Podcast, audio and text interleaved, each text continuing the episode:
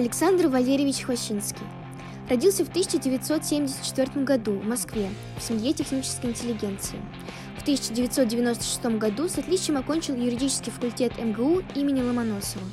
В 1997 году получил степень ЛЛМ по европейскому предпринимательскому праву в Католическом университете Неймегена, Нидерланды. С 1997 года по 2005 год преподавал спецкурс развития договорного права в зарубежных странах на юридическом факультете МГУ. Работал научным сотрудником на юридических факультетах Гумбольдтского университета в Берлине и университета Виадрина в Франкфурте на Одере.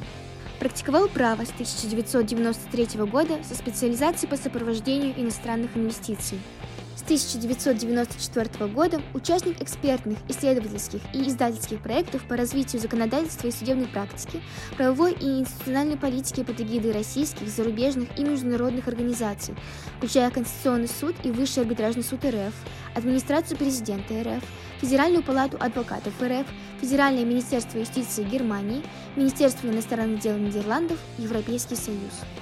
С 2008 по 2018 год являлся сопредседателем ежегодной Московской конференции управления юридической фирмой Международной ассоциации юристов, соучредитель и соорганизатор многих российских юридических форумов. С 2005 года по сегодняшний день специализируется на исследовании свободных юридических профессий, развитии профессиональной компетенции юристов и стратегическом консалтинге для юридических фирм и департаментов. С 2011 года соучредитель и партнер консалтинговой компании Legal Strategy GmbH в Берлине. Коллеги, сегодня у нас в гостях э, проездом из Германии Александр Хвощинский. Так точно. Мы готовили это интервью, я могу сказать, ну где-то год. год, полтора года, где-то примерно вот так вот. Александр, я рад, что прибыв э, в Россию после всех этих ограничительных э, нововведений, ты нашел время, чтобы пообщаться и рассказать про себя, про юристов, про людей, ну и про замечательный наш юридический факультет МГУ. Да, да, да, альма-матер. Поэтому вопрос э, следующий. А почему ты все-таки решил стать юристом? А, я не должен был становиться юристом. Я не потомственный юрист. У меня а, родители имеют техническое образование. Отец у меня физик-ядерщик. И всю жизнь проработал в Кручатском институте. Но я должен был стать э, политработником. Я хотел быть военным, я хотел быть военным комиссаром. Мне хотелось э, выступать перед аудиторией и к чему-то побуждать врагов сдаваться в плен, а, а своих солдат идти в бой. Ну и при необходимости, соответственно, как положено комиссару, подниматься первым из окопа показывать такой пример. Потом я немножко увлекся историей, и я понял, что чем бы я ни занимался в жизни, я буду заниматься исследованиями общества, потому что ну, я понял, что я гуманитарий. Но э, в какой-то определенный момент мне просто повезло, я заканчивал школу в конце 80-х годов, начали появляться различного рода специализированные школы, лицейские классы их тогда mm-hmm. называли. И совершенно случайно после окончания э, восьмого э, класса, ну, ныне девятого класса, да, появилось на глаза родителям объявление о том, что набираются лицейские классы по юридическому направлению, и я впервые вообще это появилось на горизонте как какая-то определенная тема. Но э, мои родители обратились ко мне с предложением, и я сказал, что да, пожалуй, это интересно. А там уже непосредственно в школе, очень славной школе, которая до сих пор э, два последних года дает специализированное обучение. Оно, э, эта школа при тогда еще при ВЮЗИ, потом МГУА, а теперь университет имени Кутафина, который курирует угу. эту школу, он ссылал своих преподавателей. И с первых э, занятий еще в школе по основам государства и права я понял, что о, это вот вообще все мое. То есть я считаю, что я стал юристом вот Э, за два последних года обучения в школе. И это уже был абсолютно осознанный выбор. Там уже все мои устремления были только к тому, чтобы получить эту профессию и добиться в ней чего-то. Я просто понял, что это абсолютно мое. Ты сразу же поступил после окончания? Да, я поступил. Мне опять-таки, мне, мне, мне в жизни вообще очень сильно везло. И поступление мое тоже было большим везением. Я закончил школу с золотой медалью и поступил с одного экзамена. Написал сочинение по теме Вместо образа деда Щукаря в романе Шолохова «Поднятая целина», 91 год. И увидев э, вывешенные оценки, и увидев свою пятерку, и поняв о том, что у меня не предстоят никакие последующие экзамены, что вот так вот я воплощаю свою мечту, я был очень счастлив.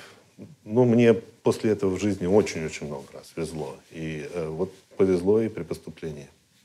Можешь вспомнить своих учителей, вот тех людей, э, кто в рамках университетского образования угу, оказал угу. наибольшее влияние? Первая лекция, которую я прослушал на юрфаке МГУ, была лекция по технике безопасности при работе на картофелеуборочном комбайне, поскольку мы, поскольку мы были последним юрфаком, который начал обучение не из лекции по теории государства и права, а в э, совхозе Можайский, Можайского района Московской области на сборе картошки. Соответственно, вот там были мои первые учителя. Но потом, когда мы вернулись, причем мы долго задержались, мы только в октябре начали учиться в 91 году, да еще 91 год после вот этих вот августовских потрясений, вообще там страна меняется.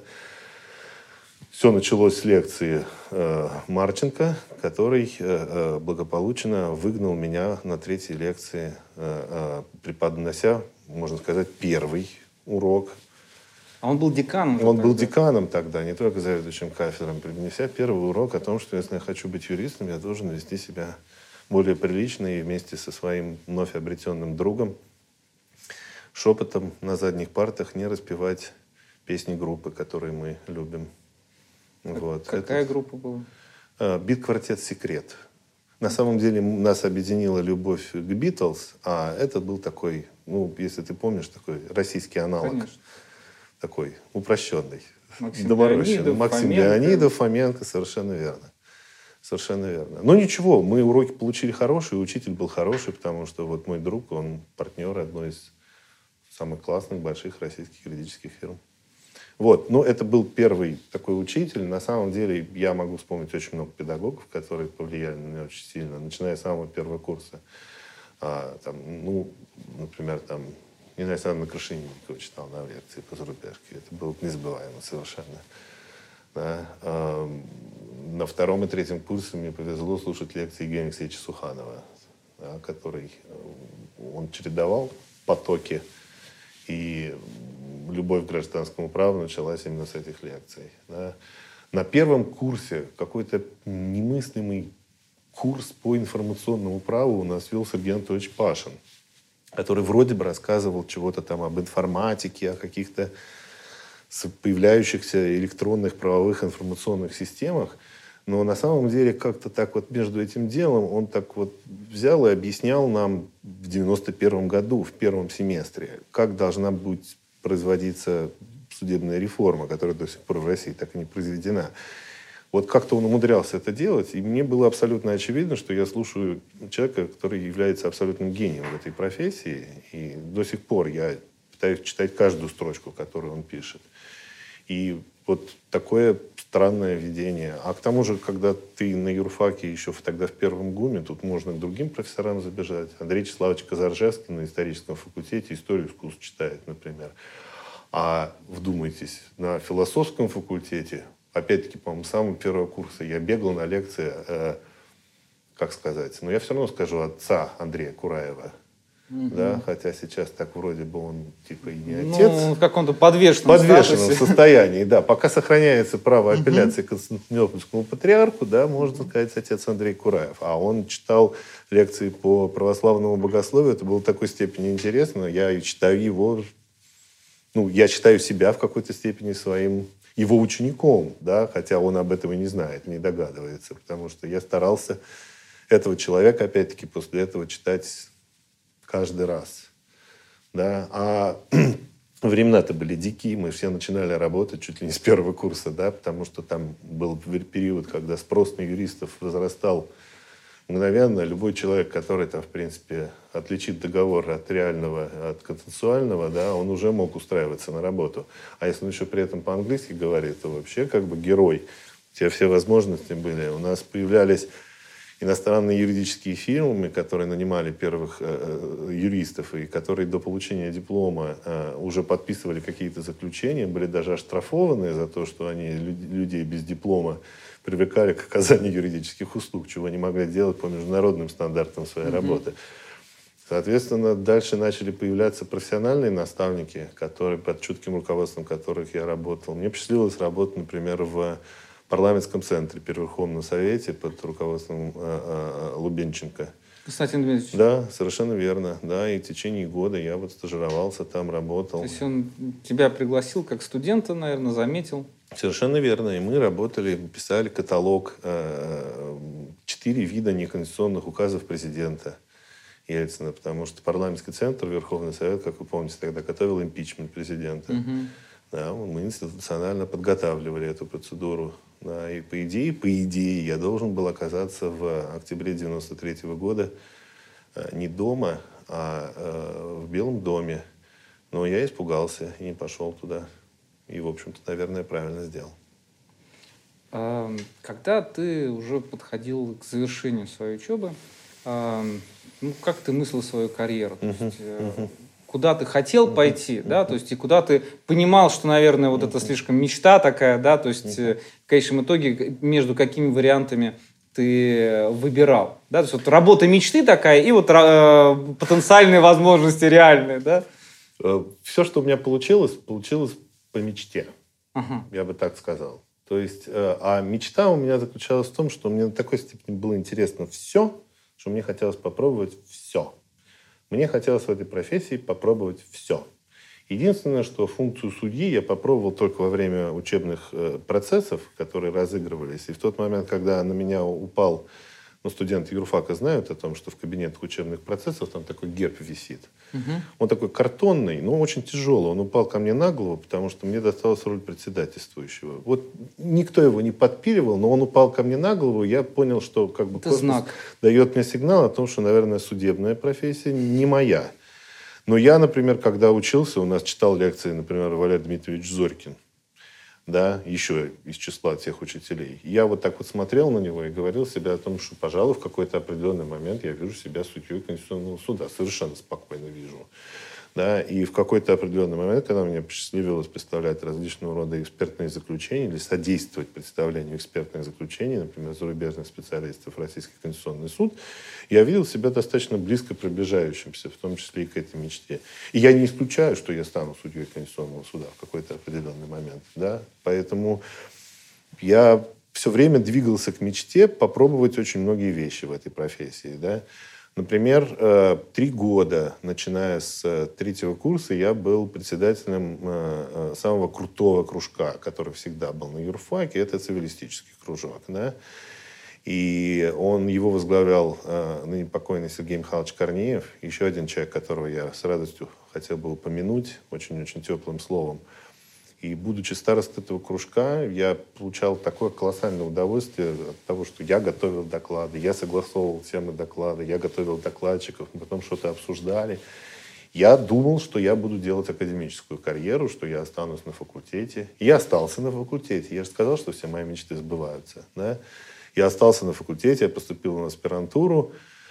А, но здесь количество опций было уже до такой степени велико, что можно попробовать делать. Я хотел, например, поработать в солидной, хорошо управляемой э, фирме юридической с многолетним опытом. И оказался в числе первых стажеров, летних стажеров э, одной из ведущих э, фирм мира, Magic Circle, которые набирали по большому конкурсу людей отправляли на стажировку в Лондон. Будучи студентом четвертого курса, я проработал месяц в фирме с, с 700 юристами. Это можешь назвать? Вместе. Да, это Linklaters.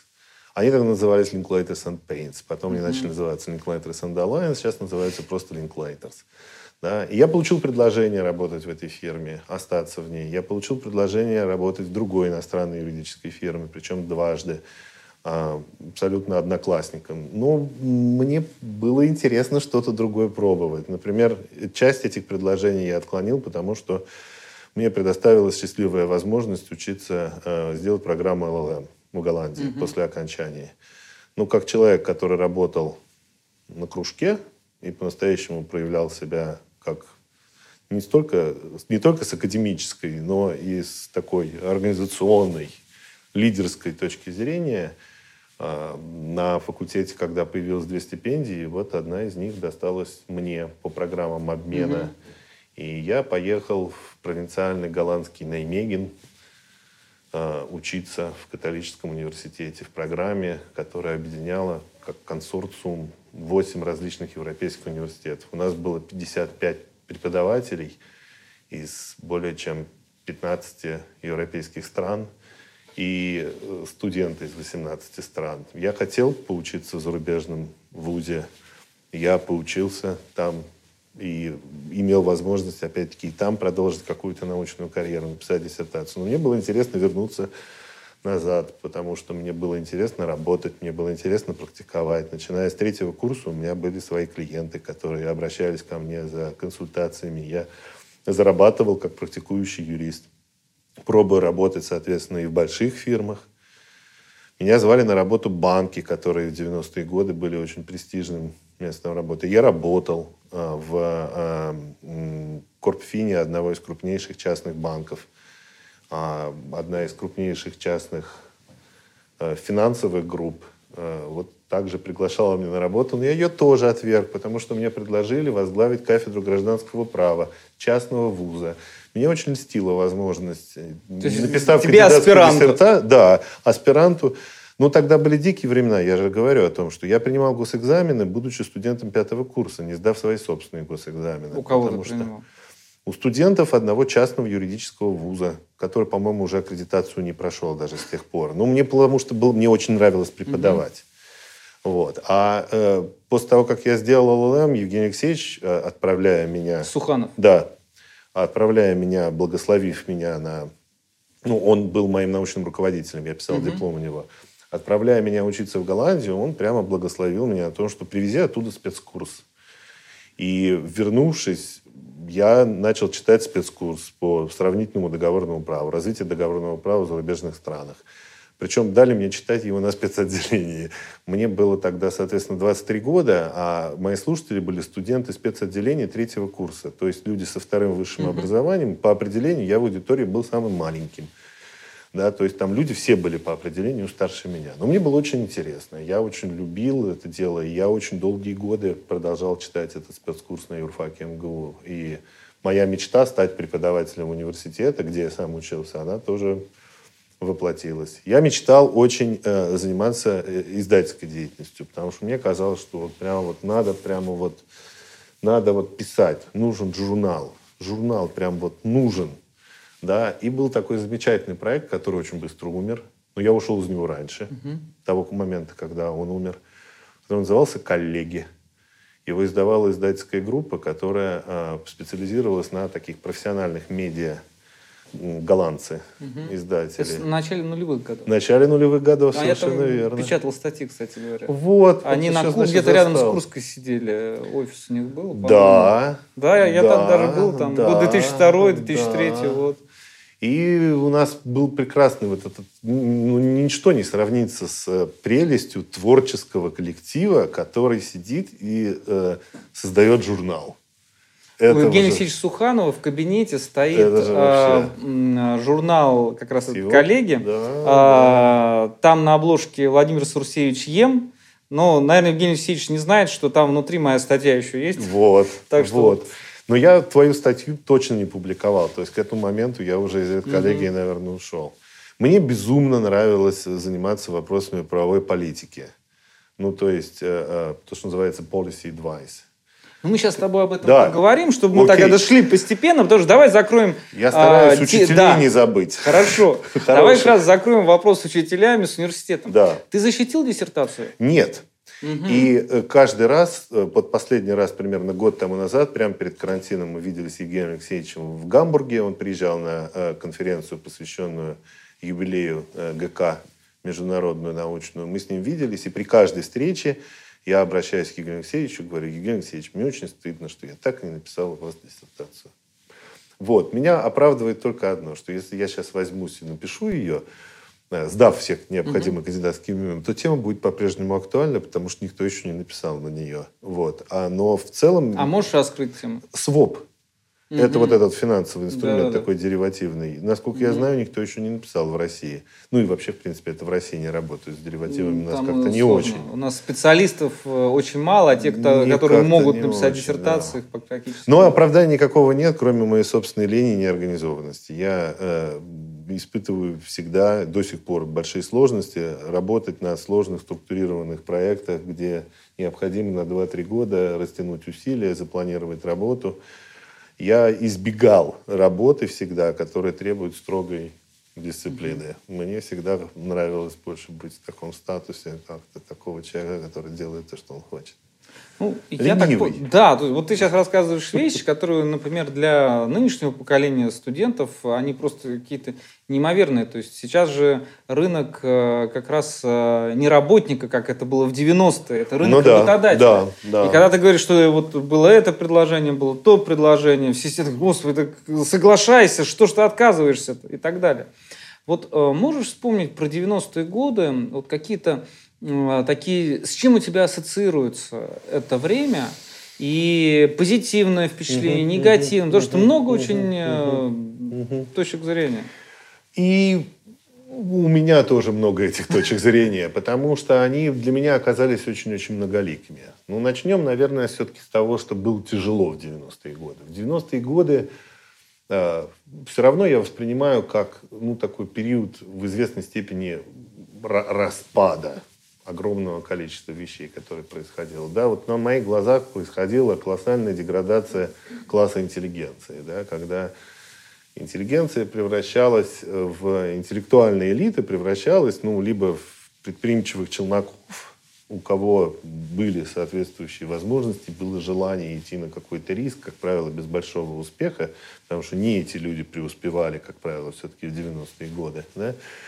А, и э, так как мой отец всю жизнь работал э, в системе э, ядерной энергетики, 90-е годы были омрачены таким настроением после Чернобыльским, да, о том, что вот как бы вот это вот мы перестаем быть флагманами в какой-то определенной области, да, и это давало, такого негативного ощущения 90-м годам. Но в целом происходящее на улице, все эти появляющиеся там рынки оптовые – да, когда ты там отправляешься, вот сейчас опять-таки молодым людям тяжело себе представить, что ты не отправляешься на супермаркет, а отправляешься за покупками на оптовый рынок. И во многих киосках, ларьках что-то покупаешь. Даже после э, продовольственного дефицита советских годов, когда тебя с авоськой, меня школьника отправляли, иди в магазин и купи то, что там выкинут, да, все равно мне казалось диким то, что происходит в 90-е годы, да, и э, меня это немножечко пугало и смущало. Да? Вот это чудовищное имущественное расслоение, которое происходило. Я в душе, мое сердце бьется слева, я хочу, чтобы все люди имели достойную жизнь, существование. Да? И поэтому меня, э, меня не радовало появление новых богатых. Э, меня радовало то, что очень многие люди достойно зарабатывали и каким-то образом обустраивали свой быт, что у тебя не было проблем с тем, что ты можешь купить это, это и это. И, в общем-то, я не испытывал проблем с достатком в 90-е годы по той причине, по которой ты сказал. Потому что это был рынок работника. Да? Мы все зарабатывали с первого-второго курса.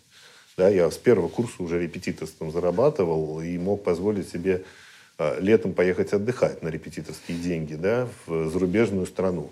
Но вот плавно подходим к достоинствам. Зато это было время колоссальных новых возможностей. Да? Я не мыслил для себя вообще, что я когда-то поеду в командировку срочно по делам в Париж. А у меня первая сделка, которую я делал и заключал, была связана с командировкой в Париж. Срочно надо, по необходимости. И с другой стороны, у меня работают Фрешфилдс, партнеры несколько, потому что мы пытаемся создать какой-то большой СП. Для меня это было немыслимо. У меня родители были невыездными, и они жили в парадигме, и мне внушали мысль о том, что я территорию Советского Союза вообще никогда не покину, потому что они являются хранителями каких-то государственных тайн. И вот эта возможность быть открытым всему миру и впускать в себя весь мир со всеми знаниями, которые несет современная юриспруденция, было для меня по-настоящему огромным шоком. И приятным шоком. Я упивался этими возможностями. Ну и самое главное, позитивное, ну, между нами, профессионалами говоря, 90-е годы были наполнены ощущением того, что на твоих глазах творится правовая история страны. Я прекрасно понимал, что все, что происходит вот здесь и сейчас, Евгений Алексеевич, который прибегает на лекции, на установочные лекции там, перед экзаменами и рассказывает о том, каким образом он там на коленках чуть ли не дописывал переходные положения для того, чтобы Государственная Дума все-таки приняла первую часть ГК. И ты понимаешь, что эта история происходит вот здесь, на твоих глазах. Вот эти потрясения с а, а, конституционным кризисом 93 -го года, несмотря на то, что они влекли за собой ужас вооруженного противостояния в центре Москвы, да, с огромным количеством до сих пор неидентифицированных жертв, тем не менее ты понимаешь, что на твоих глазах творится новая конституция, складывается новый конституционный строй. Парламент был местом для дискуссий.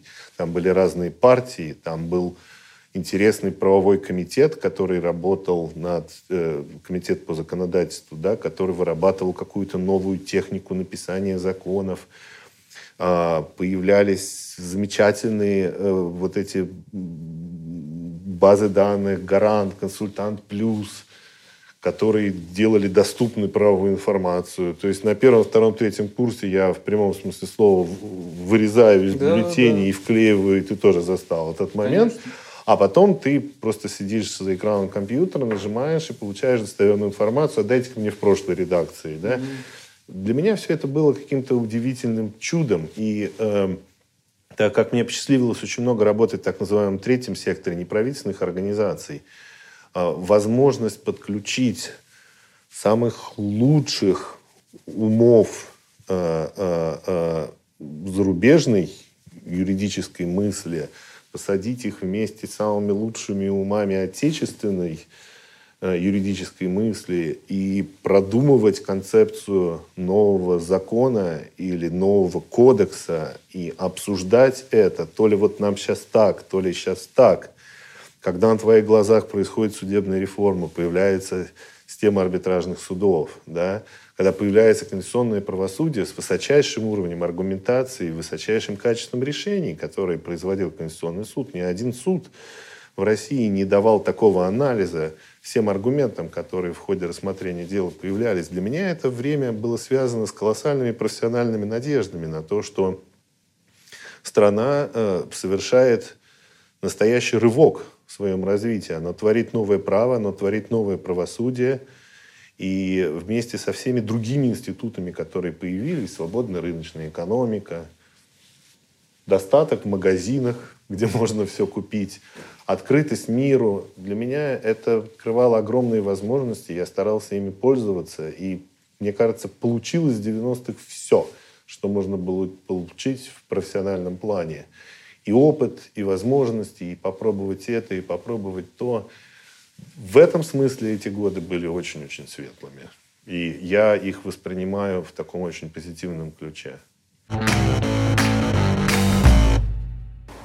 Александр, а почему мы здесь вообще стали снимать интервью? Расскажи. Слушай, ну такое для моей семьи, для меня совершенно особое место. Вот там вот, вот за этой трибуной был центральный аэродром, на который мой дед после войны э, занимал достаточно высокую должность в управлении авиационного округа, служил диспетчером центрального mm-hmm. аэродрома.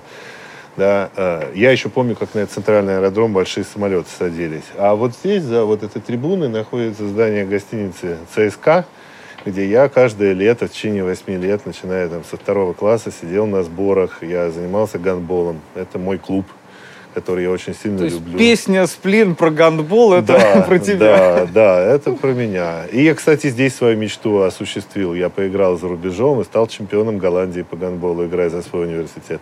Ничего себе. Вот. Но я играл в молодежке ЦСКА, а здесь раньше находился стадион, на котором мы, соответственно, угу. круги ОФП накручивали, общей физической подготовки. Это угу. я для молодежи поясняю. Да, вот, рывки 100 метров, 200, 100, угу. 200, 100, 200, а потом по трибунам наверх, вниз, наверх, вниз. Вот. Но я болельщик профессионального футбольного клуба ЦСКА, поэтому мне прикольно оказаться был на этом стадионе. И когда ты предложил выбрать какое-нибудь оригинальное место, я, Прекрасно. в принципе, долго не думал. Замечательно. А, скажи, пожалуйста, как ты все-таки оказался в Германии и почему ты принял решение уехать? Ну, э, Да мне, в принципе, нравится жить за рубежом. Мне хотелось, чтобы дети, которые начали рождаться, э, э, жили, учились э, за рубежом. Мне очень нравилась Германия.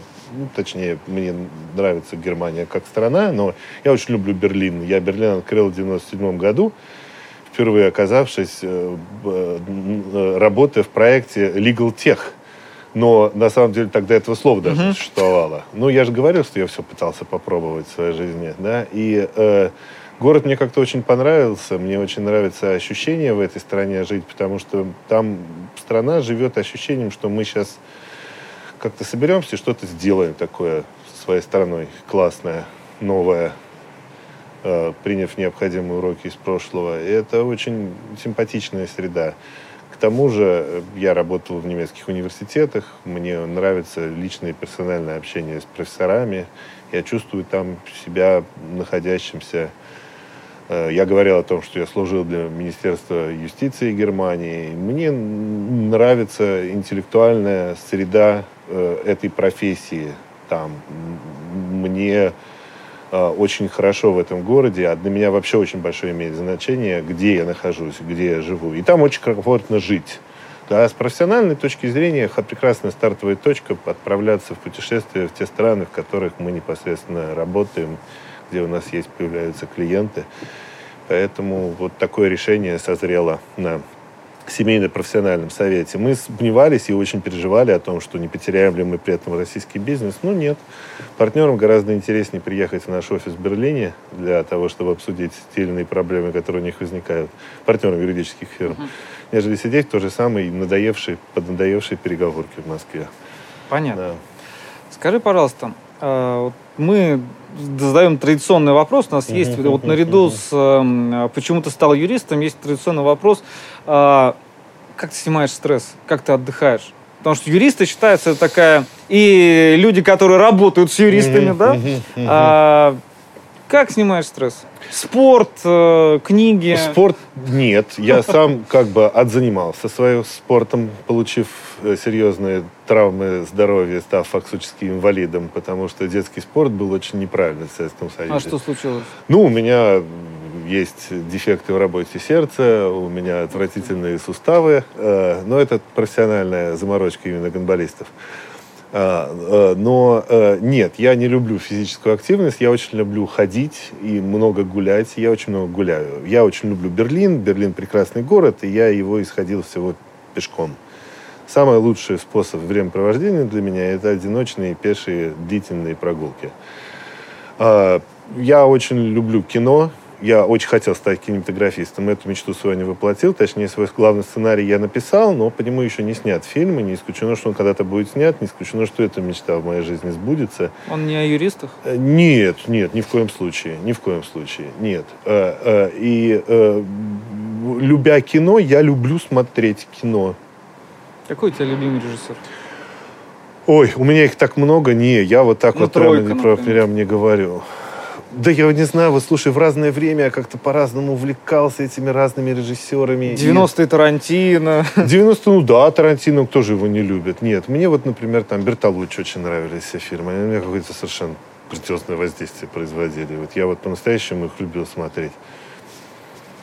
Вот вот я даже какое-то время фильм Пазолини любил. Да, мне очень нравятся такие классические американские, такая старая школа, типа там Уайлдер, например, тот же самый. Вот что-то...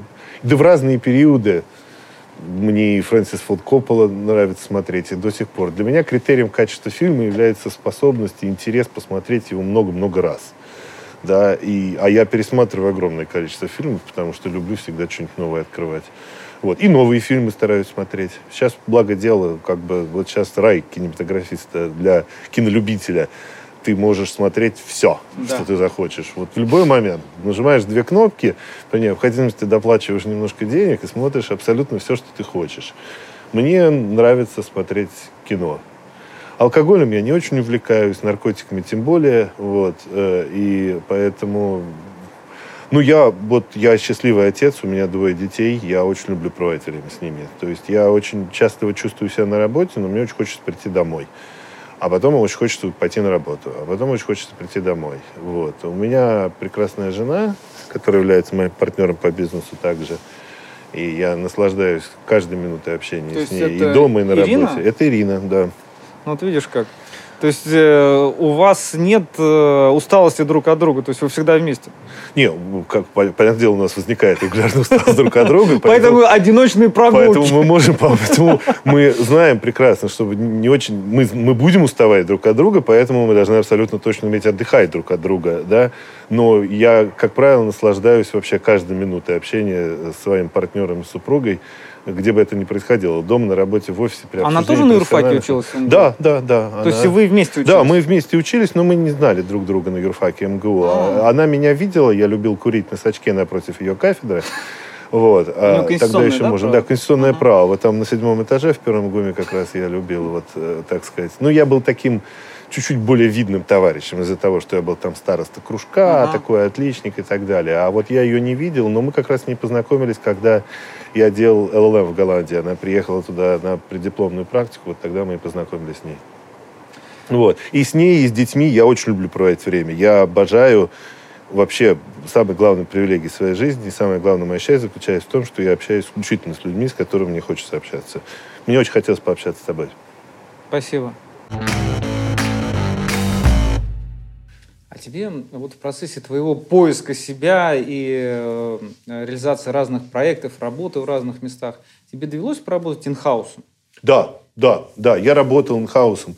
Я работал в, э, занимался корпфином в крупных частных банках. И мне посчастливилось в очень интересных проектах участвовать.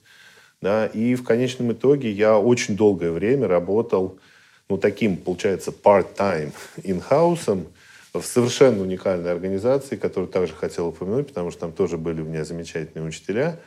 Называлась эта организация «Институт проблем безопасного развития атомной энергетики» Российской Академии Наук. Этот институт был создан на постчернобыльской тематике и до сих пор занимается совершенно уникальными исследованиями в области ядерной безопасности.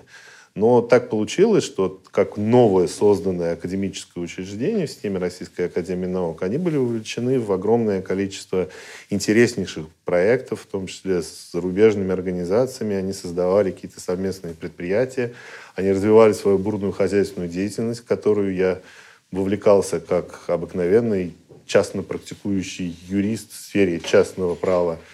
Я помню, что в Москве в нотариальной палате мы получали справку о первом соглашении об отступном, которое э, отступное появилось в первой части ГК, и в 95-м, если не ошибаюсь, году э, испугавшийся нотариус э, соглашением об отступном обращался вот к своим Русские не старшим- отступают. старшим, к старшим коллегам для того, чтобы получить пояснение. То есть это был опыт э, моей деятельности в качестве инхауза, а там менеджеры были такого уровня ребята физтеховские, да еще с академическим бэкграундом, которые, условно говоря, знали там по той же самой чернобыльской тематике или в области безопасности ядерной энергетики все.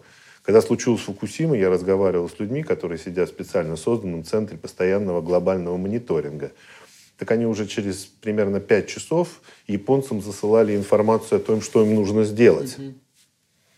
И если бы эти инструкции исследовали, то по большому счету Фукусима, может быть, не случилось. И люди такого рода академического мышления, прекрасно разбирающиеся в своем бизнесе, хотя бизнесом это как таковым не назовешь, это просто классно современно организованная научная деятельность. да. А, Мне дали очень много, они меня очень многому научили. Я до сих пор, когда провожу там курсы по навыкам продаж и взаимоотношений с клиентами, вспоминаю своего главного внутреннего клиента, как он меня учил тому, как должен работать юрист. Мне очень повезло с клиентами. И вот а такой внутренний клиент был один из э, моих наставников. И опять-таки я там действовал фактически как такой chief legal, можно сказать. Отлично. Вот пришли нулевые годы. Да, пришли. Ты э, И знаешь- прошли. Да, и прошли. да? Ну, это вопрос э, уже не про тебя, а так немножко Ага, про рынок. ага. да? М, Некоторые считают, что именно начало нулевых годов стало отправной точкой создания э, юридического сообщества в России, консалтинга прежде всего. Вот можешь вспомнить Да. этот Да. период, как все это формировалось? Да, да. Ну как? Э, я думаю, что те, кто говорят о том, что в этот момент рынок на начался, я думаю, что в известной степени это люди правы. Но рынок все-таки начался в 90-е годы. Если мы возьмем ведущие, крупнейшие российские юридические фирмы, которые работают на рынке. Ни шатка, ни валка, но все равно они в 90-е годы работали. И многие из них работали в 90-е годы ровно так, как должна работать любая современная юридическая фирма. Рынок появился с того момента, когда появились лидеры и операторы. И точкой появления для старта, зарождения этого рынка все-таки являлось появление ведущих иностранных юридических фирм в России, открытие их офисов в период там, с 90-го, ну, легендарный 89-й год был первое открытие, и потом 92-й, 93-й, 94-й, 95-й год, когда они фактически все заходили сюда. И по их образу и подобию создавались российские юридические фирмы, которые занимают до сих пор ведущие позиции. ЕПАМ, Алрут, Capital Legal Services – это все продукты поздних 90-х годов. А что произошло в нулевые годы? В нулевые годы явление из единичного стало достаточно массовым.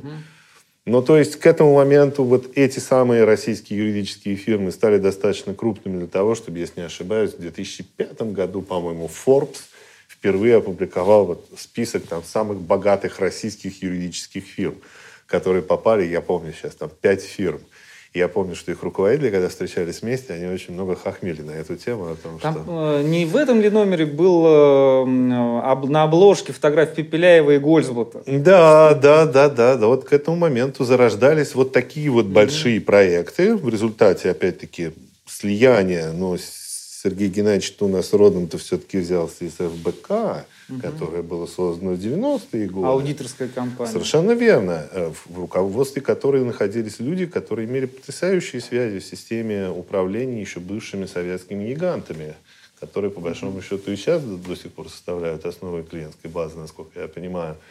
Да, и это все начало мультиплицироваться. Само по себе явление я хочу иметь собственную юридическую фирму, стало по-настоящему массовым в нулевые годы. Ну и к тому же там были отдельные факторы экономические, которые поспособствовали этому, конечно.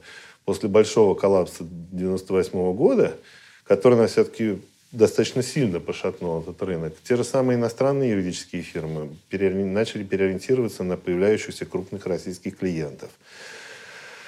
С ними естественным образом конкурировали российские фирмы. Да, начали развиваться региональные рынки. Они э, начали появляться сильные юридические фирмы в регионах, которые до сих пор, если открыть Chambers Regions of Russia, да, ты увидишь там очень-очень сильные позиции. Многие из них в банде один, в отличие от многих московских фирм, которые о банде один могут только мечтать и по качеству управления, и по своей управленческой культуре.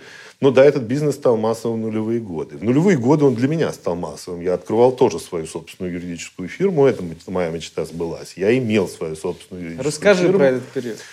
Ой, ну, у меня-то было все просто. Я работал исключительно с иностранными инвесторами, потому что я владел английским и немецким языком, и мне неинтересно было, э, зачем работать с российскими клиентами, когда можно работать с прекрасными mm-hmm. зарубежными клиентами. Потому что они знают, кто такие юристы, зачем они нужны, и там не надо ничего особенного продавать. И у тебя есть эксклюзивная возможность просто сделать это чуть-чуть дешевле, чем делают Ильфы и некоторые немногие Рульфы, которые могут работать на иностранном языке. И у нас была прекрасная фирма, называлась она «Сирота, Мозго и Хвощинский». Потом она стала «Сирота и Мозго», а теперь отдельно есть «Сирота» и отдельно есть «Мозго». Да, и это был прекрасный проект. Мы несколько лет работали вместе. И э, в какой-то определенный момент, по-моему, не одно, э, ну вот было такое посольство одной европейской страны в России, я не буду ее, пожалуй, называть все-таки, но вот я абсолютно точно могу сказать, что если, например, через консульство этой страны кто-то вообще заходил в Россию делать бизнес, а в начале нулевых было очень много иностранных инвестиций, и это дал настоящий запуск экономического роста – то вот они все фактически приземлялись где-то рядом со мной. Ну, было очень счастливое время, да, и э, экономика оживала после августовского вот этого кризиса 98 -го года. Э, резко увеличился объем инвестиций, юристов вдруг неожиданно стало очень много мирной работы, не военной там.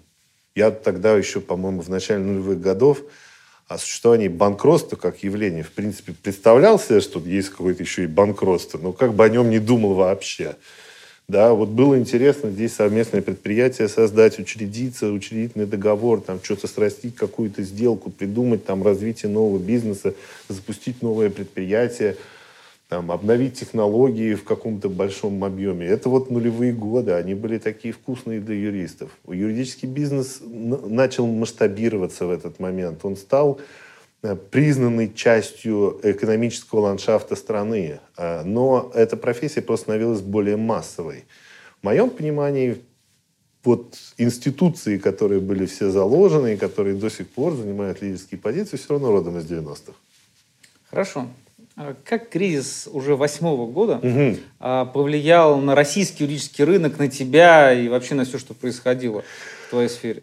Это было осязаемо. Во-первых, по-моему, вообще в этот период впервые юристы почувствовали, на мой взгляд, к этому моменту я уже превратился в профессионального исследователя рынка юридических услуг. С 2005 года мы исследуем этот рынок как объект наших профессиональных знаний. Я знаю право, как правило, значительно хуже своих клиентов, но с, этого момента я знаю рынок, как правило, лучше своих клиентов, да, потому что это стало сферой моей профессиональной специализации. Поэтому в этот момент мы за этим рынком, и все было, конечно, так страшновастенько, потому что к этому моменту фирмы начинали по-настоящему разрастаться, и когда вот так вот в один прекрасный момент разросшаяся группа ЗНС, э, Земля недвижимость строительства, а, разросшаяся там до 25 юристов, в один прекрасный момент, например, могла один или два месяца, я помню, октябрь-ноябрь, не заключить ни одного нового контракта, вот просто ни одного. И когда ты понимаешь, что у тебя, значит, 25-30 нахлебников сидят, которых надо платить достаточно высокие зарплаты, которые привыкли там работать долгие часы, а вот им сейчас вот как бы делать нечего. Вот такое явление такого масштаба появлялось вообще впервые. То есть до этого Э, юридические фирмы даже не сталкивались с ситуацией, что в один прекрасный момент у них может не просто там приостановиться рост, а вот вообще как бы вот резко упасть выручка. Да? Но уже тогда были заложены все паттерны поведения, которые потом повторялись на этом рынке, потому что уже тогда юристы почувствовали, что в любом кризисе появляется вот эта симпатичная такая контрфаза когда как бы вот этой мирной работы, там, ЗНС у тебя там где-то в осадке, да, но зато в этот момент такой бамс, удары у тебя всплывает судебная практика, народ начинает судиться, вот тогда вот вообще, по ну, большому ну, счету, банкротство появилось. Я соглашусь, я, извини, что перебиваю, но что до восьмого года немногие фирмы даже стали судебные департаменты. Абсолютно точно. Мы занимаемся корпоратив. Да, да, да, все, да. Зачем нам это? Мы найдем там... Инвестиции. Э, да, да, да. А вот тут как бы судебная практика, там реструктуризация долга, надо вступать в переговоры с банками и так далее. И все фирмы начали ловить вот эту такую контрволну, и вот тогда, в 2008-2009 году, я впервые начал слышать, причем потом я на всех рынках, новых молодых рынках, там до 40 лет, я слышал и консультировался со старшими товарищами американскими, которые там консультировали в Южной Америке юридические фирмы, в Азии. Они говорят, это вообще до 40 лет вообще нормально. Тебе в период экономического кризиса все фирмы будут говорить на конференции, когда собираются, что у нас дела стали только лучше. И вот ничего не меняется. Сейчас вот 21 год, на конференциях появляются офлайновые там форумы, онлайн, и все говорят, у нас вообще отличный был 20 год, все замечательно, работы стало еще больше, мы очень волновались, но наша выручка только выросла. Да, ну вот как-то фирмы научились диверсифицироваться действительно, начали появляться э, возможность переливать работу из одного подразделение фирмы в другое.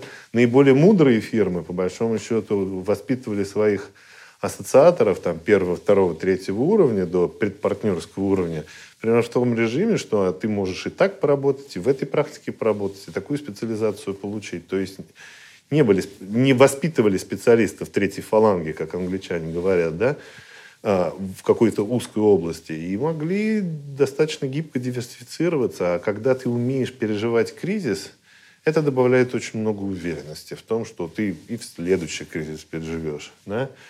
Ну, как бы это хорошо, надо просто понимать, в чем как бы реальные последствия кризиса, и мог бы ты что-то сделать, чтобы все было не так плохо. А, когда ты, вот, насколько я понимаю, ты задумался о том, что тебе пора отойти от практической деятельности юриста где-то в 2005 году, и ты начал заниматься уже вот услугами для юристов, правильно я понимаю? Да, да, да. Вот да. Э, расскажи, как тебе пришла эта мысль, э, в связи с чем? Ну, э, я, я же говорю, что мне очень везет, да. Мне очень повезло с партнером, который, на самом деле, в отличие от меня, обладает гораздо большей степени таким инновационным мышлением. Да, э, мой партнер Ирина Калинина, она никогда не занималась вот этой вот практической юриспруденцией, она была специалистом по конституционному праву, она выступала экспертом в Конституционном суде, и ей было вообще вот это интересно. И она, в отличие от меня, защитила кандидатскую диссертацию. А она впервые сказала о том, что, ну, смотри, на самом деле есть прям огромная такая колоссальная сфера вот на этом растущем рынке, да, когда у тебя объявляется такая зона невостребованных и недоразвитых компетенций. То есть люди умеют что-то делать руками, но управление бизнесом – это отдельная сфера знаний. То есть то, что ты даже умеешь хорошо налаживать отношения с клиентами за рамками непосредственной практической работы, которую ты ведешь, да, это инстинкт экономический тебя может этому научить. Но когда ты имеешь дело с бизнес-единицей, которая должна работать достаточно рентабельно и хорошо, тебе тут необходимо быть лидером, подниматься на дерево и говорить, куда там вообще рубить, в какую сторону. Да? И в этот момент этот дефицит компетенции, естественно, будет проявляться. А так она сказала, что давай мы его восполним. А для меня э, это совпало еще с очень счастливой возможностью в период с 2002 по 2005 год. Я, а, у меня последний такой был большой ангажемент в третьем секторе. А, я работал представителем, фактически представителем Федерального министерства юстиции Германии в России. Был такой частный фонд, Э, финансируемым главным образом Министерством юстиции и э, консорциумом различных юридических профессий немецких, независимой адвокатурой, там, судьями, нотариусами и так далее. Назывался немец... Германский фонд международного правового сотрудничества. Я был их представителем в России, но я знал прекрасно о том, что по прямой линии подчинения я отчитываюсь министру юстиции да, э, Германии. И э, в рамках проекта, которые э, очень часто осуществлялись, например, с адвокатурой, мне посчастливилось пообщаться с лидерами адвокатуры Германии, с экспертами, которые изучали адвокатуру а, как феномен, да, вот такой как бы бизнес-феномен. То есть адвокатура – это еще и про то, что ты должен хорошо уметь вести свое дело. Я вообще впервые в своей жизни увидел о том, что, оказывается, на эту тему написаны книги – адвокаты подчиняются очень строгим правилам, которые на самом деле в основе которых лежит экономический интерес. Профессиональная этика адвоката детерминирована экономическими интересами отдельных юридических фирм и все адвокатуры в целом. Все адвокаты подчиняются правилам того, чтобы все адвокаты в стране могли зарабатывать больше. И когда я увидел вот эту взаимосвязь того, что оказывается твои правила, что ты можешь, что ты не можешь делать с клиентами – а, они на самом деле вытекают из экономики, из общего экономического интереса. И экономический интерес в ведении бизнеса, он вообще имеет основания, он легитимен, что было интересным открытием по сравнению с тем текстом закона об адвокатуре, который появился тогда в 2002 году, который сразу же там угу. в первых строчках говорят о том, что вот эта адвокатура, а вот это вот предпринимательская деятельность. И между ними никогда не будет какой границы. Для меня это было очень большим открытием. Стало понятно о том, что понятное дело, что все будет двигаться вот в этом направлении. Ну, то есть каким-то образом там будут эти экономические основания высвечиваться. Я увидел целый мир написанных мудростей о том, как надо вести себя с клиентами, как нужно составлять юридические тексты, как нужно правильно организовывать свою работу по исследованию, как нужно вести юридические переговоры. Оказывается, об этом писали. Я там уже заключал огромное количество сделок, сращивал, а мне вот только сейчас я начинаю читать о том, что как мне это надо было делать. И я понимаю, что что-то я интуитивно делал правильно, что-то я делал неправильно. И эта открывшаяся вселенная вместе с посылом нашего партнера и побудила нас создать тогда еще некоммерческую организацию – которая бы выступала бы, например, организатором различного рода профессиональных мероприятий. Мы понимали, что нам нужно рынок, чтобы оказывать услуги, нам нужно было создать рынок. Да, мы были инициаторами едва ли не первых там, региональных форумов «Белые ночи» для Северо-Запада, юридический форум Поволжья, юридический э, э, э, форум э, Сибири. Да, мы подключались к работе юридического форума Урала, юридический форум Юга России. Мы были одним из первых соучредителей э, вообще всего этого процесса. И как-то это было очень естественно, и мы поняли, что мы можем на рынке являться единственной компанией, которая на русском языке может оказывать услуги по управленческому стратегическому консалтингу для юристов. И упустить такую возможность мы не могли, потому что мне всегда хотелось заниматься тем, чем другие люди не умеют заниматься. Потому что я очень люблю объяснять что-то. Отлично. Вот раз уж мы начали уже погружаться в рынок, а, скажи, пожалуйста, вот на твой взгляд, э, основные проблемы, угу. которые в настоящее время стоят э, перед юристами, перед юридическими компаниями, угу. да, то есть перед управляющими партнерами, вот тебе угу. виднее, угу. да, вот как угу. вот проблемы, э, которые, может быть, явные, а может быть, неявные, которые они даже не осознают, что они у них есть, а они угу. уже где-то вот угу. подкрадываются. Угу. Ну вот с проблемами юридических фирм тут все очень возрастное. Да, вот как говорят про подростков, там главные две проблемы у подростка какие? Я не такой, как все, и вторая проблема, я такой, как все, да. Вот примерно с юридическими фирмами также. Да? На определенном этапе развития и становления ты просто-напросто в определенный момент сталкиваешься с определенными проблемами да, у тебя растет и усложняется организационная структура, у тебя элементарно увеличивается количество людей, которые работают. Да? Ты одновременно ведешь не два проекта, не пять проектов, а 25, а потом и 155 проектов. Требуется другая структура. Одно дело управлять профессиональным футбольным клубом ЦСКА, другое дело управлять полулюбительским клубом футбольным. Да? И у тебя э, по мере усложнения структуры у тебя другие проблемы возникают. Как моя бабушка говорила, у кого-то суп жидкий, у кого-то жемчуг мелкий. Да? То есть Проблемы, они от возраста, от управленческого стажа юридической фирмы и от того, на каком этапе развития сейчас эта юридическая фирма находится в своем становлении. В этом смысле, когда я разговариваю, встречаюсь, например, с партнерами глобальной юридической фирмы или какой-то так называемая национальная звезда, национальная звезда юридической фирмы. Вот, например, там в Испании есть две такие национальные звезды, у которых бюджет – годовой значительно больше, чем бюджет футбольного клуба «Барселона». Да, потому что они прекрасно организованы, а по прибыльности вообще молчу. Футбольный клуб «Барселона» почти банкрот, да, а у них прекрасная прибыльность очень высокой рентабельностью, и партнеры распределяют там, от 1 до 2,5 миллионов евро в год. Ну, каждый год на партнера в среднем. Да. Вот у них будет один уровень проблем – да, а у стартапа, который сейчас образуется, и нескольких молодых людей, которые хотят, например, заниматься специализированной практикой в этой области, у них будут другие немножко проблемы. Да? Вот, например, будут проблемы, например, связанные с тем, что надо ну, учиться деньги свои считать. Да, вот как в футболе, если ты строишь какую-то тактику и стратегию игры, ты начинаешь от защиты, а вот юридической фирме ты начинаешь с финансов. Тебе необходимо по-настоящему понимать, как у тебя двигаются деньги. Да, и если ты, например, не можешь заливать свое непонимание, как у тебя двигаются деньги, какими-то сверхгонорарами, которые ты по отдельным проектам получаешь, тебе просто необходимо вот научиться их считать, иначе у тебя их никогда не будет. Поэтому проблемы, они такие возрастные. Но новые рынки, опять-таки, это рынки до 40 лет. Почему-то 40 лет, естественный возраст, угу. когда партнеры-основатели либо уходят и вместе с ними умирает фирма, либо оставляют эту фирму тем, кто ее прекрасно управляют дальше, и дальше это может продолжаться веками, как мы знаем mm-hmm. такие примеры. Да?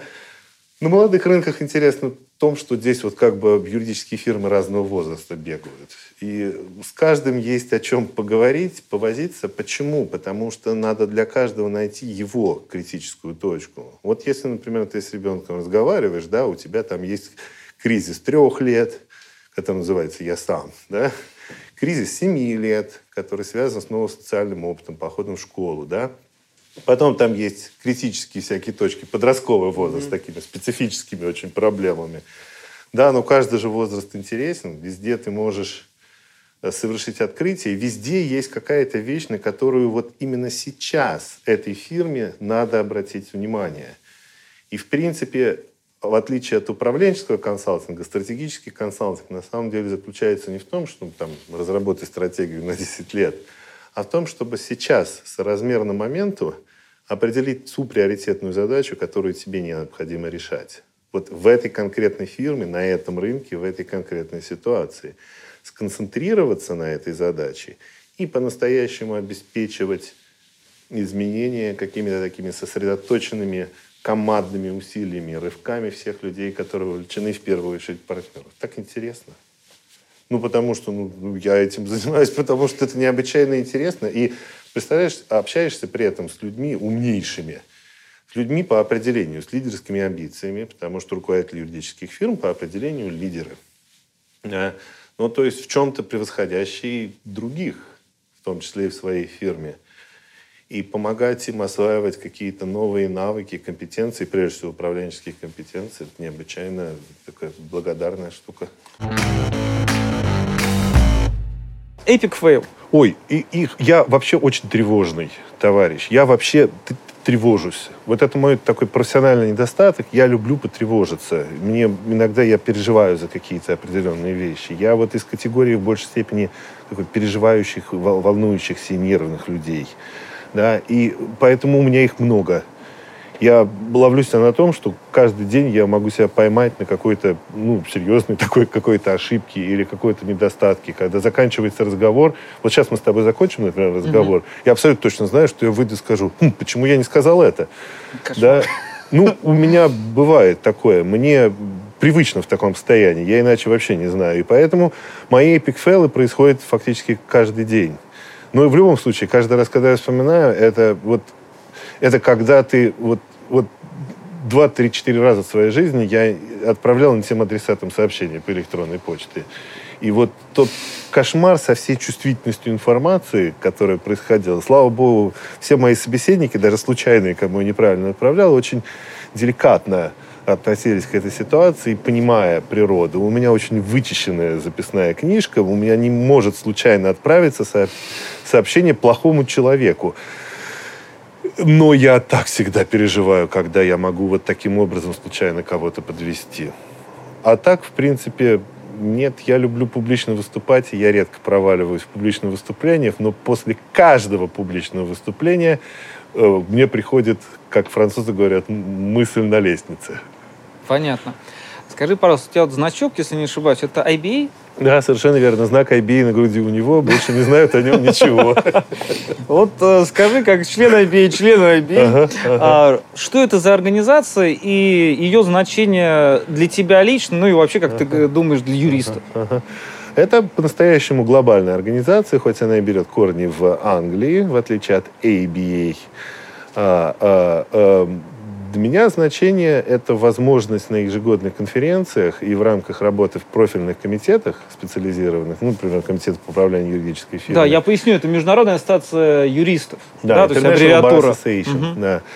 А, видеть юристов со всего мира, причем главным образом практикующих юристов. Это постоянное общение с коллегами в моей профессии, потому что под эгидой IBA ежегодно встречаются фактически все мои глобальные конкуренты, консультанты, учителя, наставники, но в известной степени в любом случае конкуренты, да, а, а, и видеть живых людей и смотреть, как они ведут себя, и иметь возможность доверительной беседе в кулуарах, а иногда и прямо на самых мероприятиях задать вопрос и получить ответ на те вещи, которые находятся по-настоящему state of the art, на пике понимание права и того, как работают юристы, как они зарабатывают деньги. И я очень люблю эту организацию. Я в течение 12 лет был сопредседателем э, ежегодной конференции IBA по управлению юридической фирмой в Москве. Такое достаточно уникальное было явление. Обычно конференции IBA мигрируют, а эта конференция вот уже почти 15 лет неизменно остается э, в Москве и является, по-моему, прекрасным событием. Не могу не задать вопрос. Ты сказал конференция, такое слово триггер. А, твое отношение к юридическим конференциям, а, которые сейчас происходят, потому что был период, когда их было не очень много. Да, то есть потом э, стали появляться постепенно там, конференции ведомостей, ПМЮФ э, и так далее. Да? Вот как э, ты видишь сейчас, э, ну, наверное, пандемия пройдет, они снова начнутся, да? А, вот твое видение, нужно ли что-то менять в этом формате? Не устарел ли он? Да, сам по себе формат не устарел. Вопрос просто, как ты готовишь вопросы и в каком формате ты проводишь сессию. Есть определенные форматы сессий на конференции, как там набор докладов тех же самых, которые, на мой взгляд, сейчас уже никого не устраивает. Но в любом случае э, э, живое, прежде всего, офлайновое общение, в том числе и кулуарное общение, на мой взгляд, оказывается все равно по-прежнему незаменимым источником подпитки и знаний, и пониманий, и какой-то синергии между людьми, которая может послужить основой для дальнейшего профессионального сотрудничества. Люди участвуют в конференциях для того, чтобы развивать свой бизнес, знакомиться с интересными людьми и иметь доступ к новым интересным мыслям. Если у тебя даже будут развиваться дигитальные форматы, в любом случае в какой-то определенной части они не заменят э, живое офлайновое общение. Я, конечно, очень переживаю того, что мир в этом смысле замер. Мне не хватает очень этих больших событий, мероприятий. Ну, будем надеяться, что скоро они снова появятся да. в нашей жизни. А так, вообще-то, я всегда мечтал быть организатором конференции. И я эту мечту тоже свою воплотил, потому что мы выступали организатором конференции очень-очень многих, особенно вот в конце нулевых годов, в начале десятых угу. годов. Это было всегда необычайно интересно. Нет ничего более прекрасного, нежели собрать прекрасных людей и насладиться общением вместе с ними.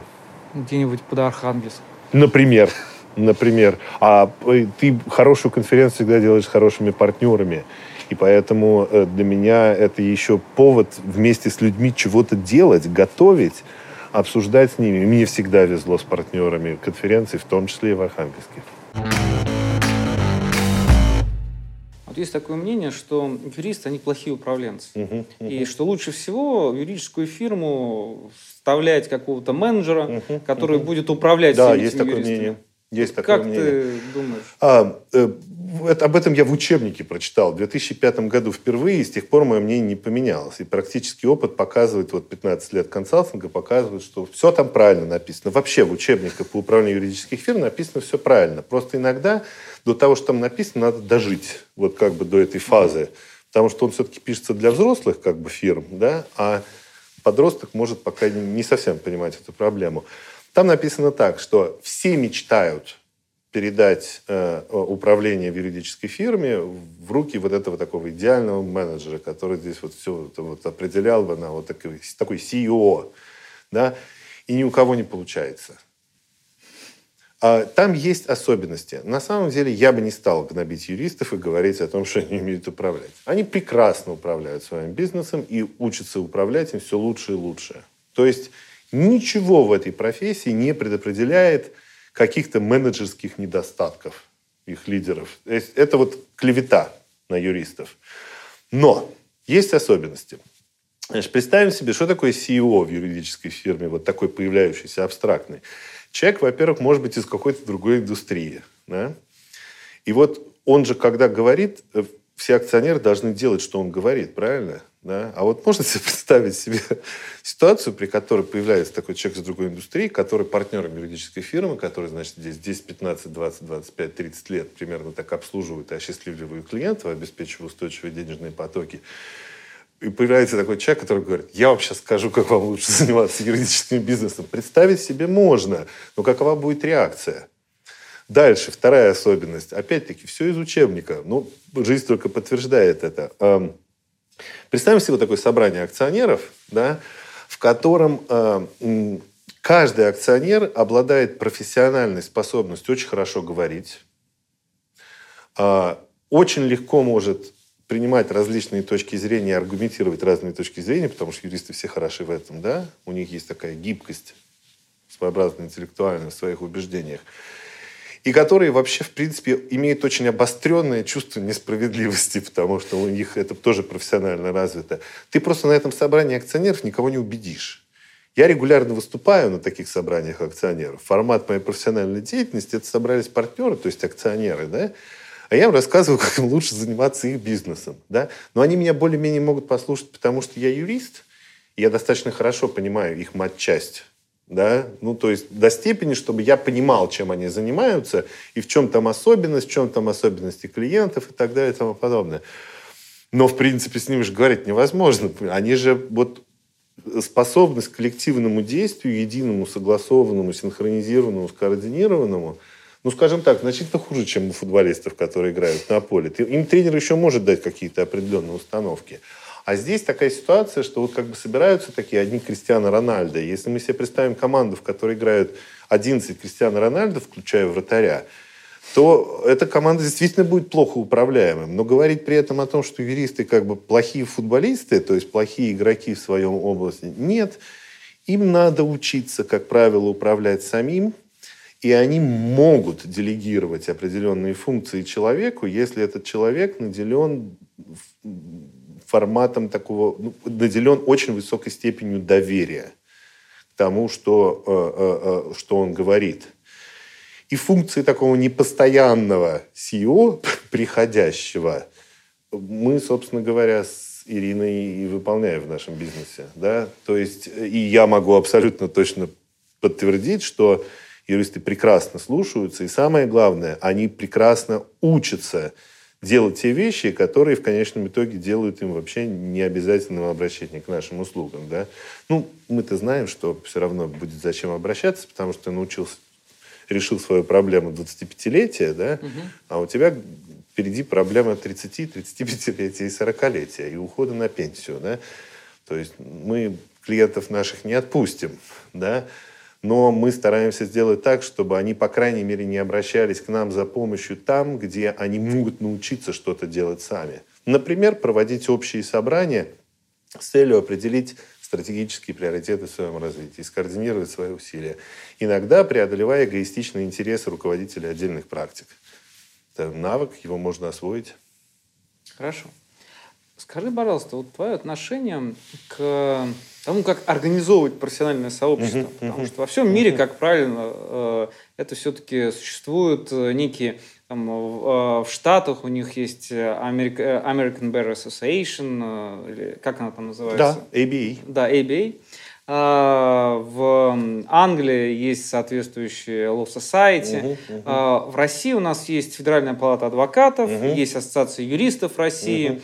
И постепенно нарастает это противостояние э, тлеющее, да, то есть вот вы юристы, а мы адвокаты, да, и наоборот. Вот э, твое отношение, может быть, всех э, сделать адвокатами или наоборот распустить адвокатуру и сказать, а вот мы все просто свободные юристы, свободные волки. Очень хороший вопрос. Почему? Потому что в тот момент, когда ты задавал мне вопрос, какие проблемы существуют сейчас вот у российских юристов, руководителей юридических фирм, я себе сказал, что надо назвать одну главную проблему, которая их всех объединяет. И как раз твой вопрос об этой одной и самой главной проблеме. Практикующие юристы в Российской Федерации не мыслят себя как единая профессия. Они не видят конфигурацию, при которой они являются единой профессией. Тем более не видят себя как единую профессию представители различных юридических профессий. Не только свободных, но, условно говоря, прокуроры, следователи, судьи э, и так далее. И, и в этом и есть проблема.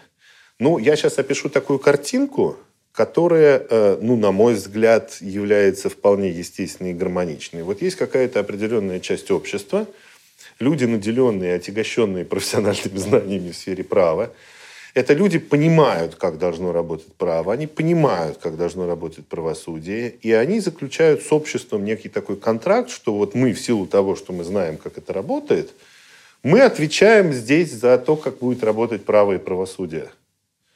Да, мы для этого нам нужна там академическая деятельность, на ее основе должна вести законопроектная работа, должна развиваться судебная практика при поддержке академической науки, должны быть необычайно классно работающие суды, должна быть там прокуратура, должна быть адвокатура, должны быть огромное количество ответственных советников для бизнеса, которые отвечают за качество своего совета. И вот если мы вот таким вот образом увидим себя целиком, то мы можем с обществом заключить контракт и получать очень много денег. Все. Вот я сейчас описал картину, которая, на мой взгляд, просто отсутствует как видение и возможность в сознании большинства э, юристов России и большинства стран постсоветского пространства и даже, может быть, некоторых стран Центральной и Восточной Европы так сказать, в реале моего особого профессионального интереса. И отсутствие этого видения, что мы все люди, занимающиеся здесь правом, на самом деле решаем одну общую задачу. Если мы ее будем решать вместе лучше, мы все вместе будем являться более уважаемой, э, уважаемой во всех смыслах, и репутационном, и в экономическом смысле более уважаемой частью общества. И этого видения нет. Российская юридическая профессия родилась вот такой беспризорной, никогда не имевшей такого единого видения.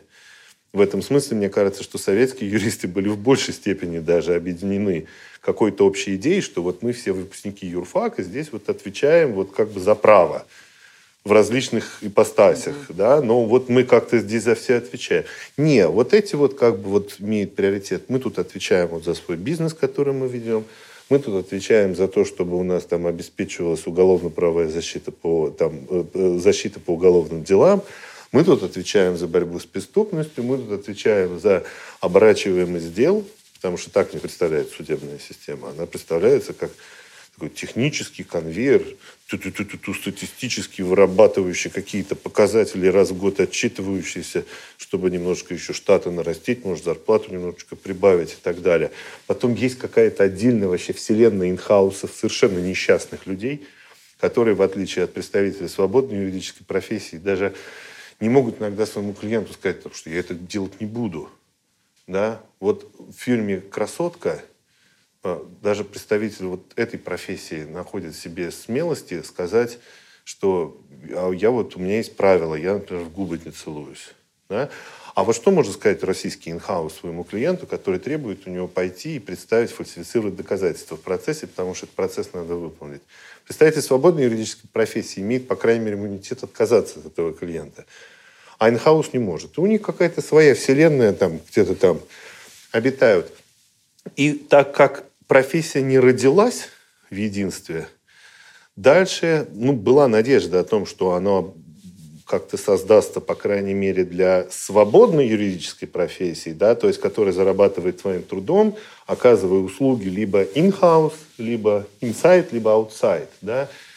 Но надежда, собственно говоря, не сбывается. Если мы посмотрим проекты реформирования свободной юридической профессии, мы убедимся, том, что какого-то интегрального, устраивающего всех решения не появляется. У тебя будет какая-то часть адвокатов, которые скажут о том, что вот с этими ребятами, которые тут предпринимательством занимаются, мы вообще ничего общего не имеем. Да, с другой стороны, эти ребята, которые занимаются предпринимательством в формате оказания юридических услуг, когда послушают риторику, так сказать, некоторых уважаемых мужей из адвокатуры, они тоже возвращаются и понимают, что они вообще с ними могут иметь общего.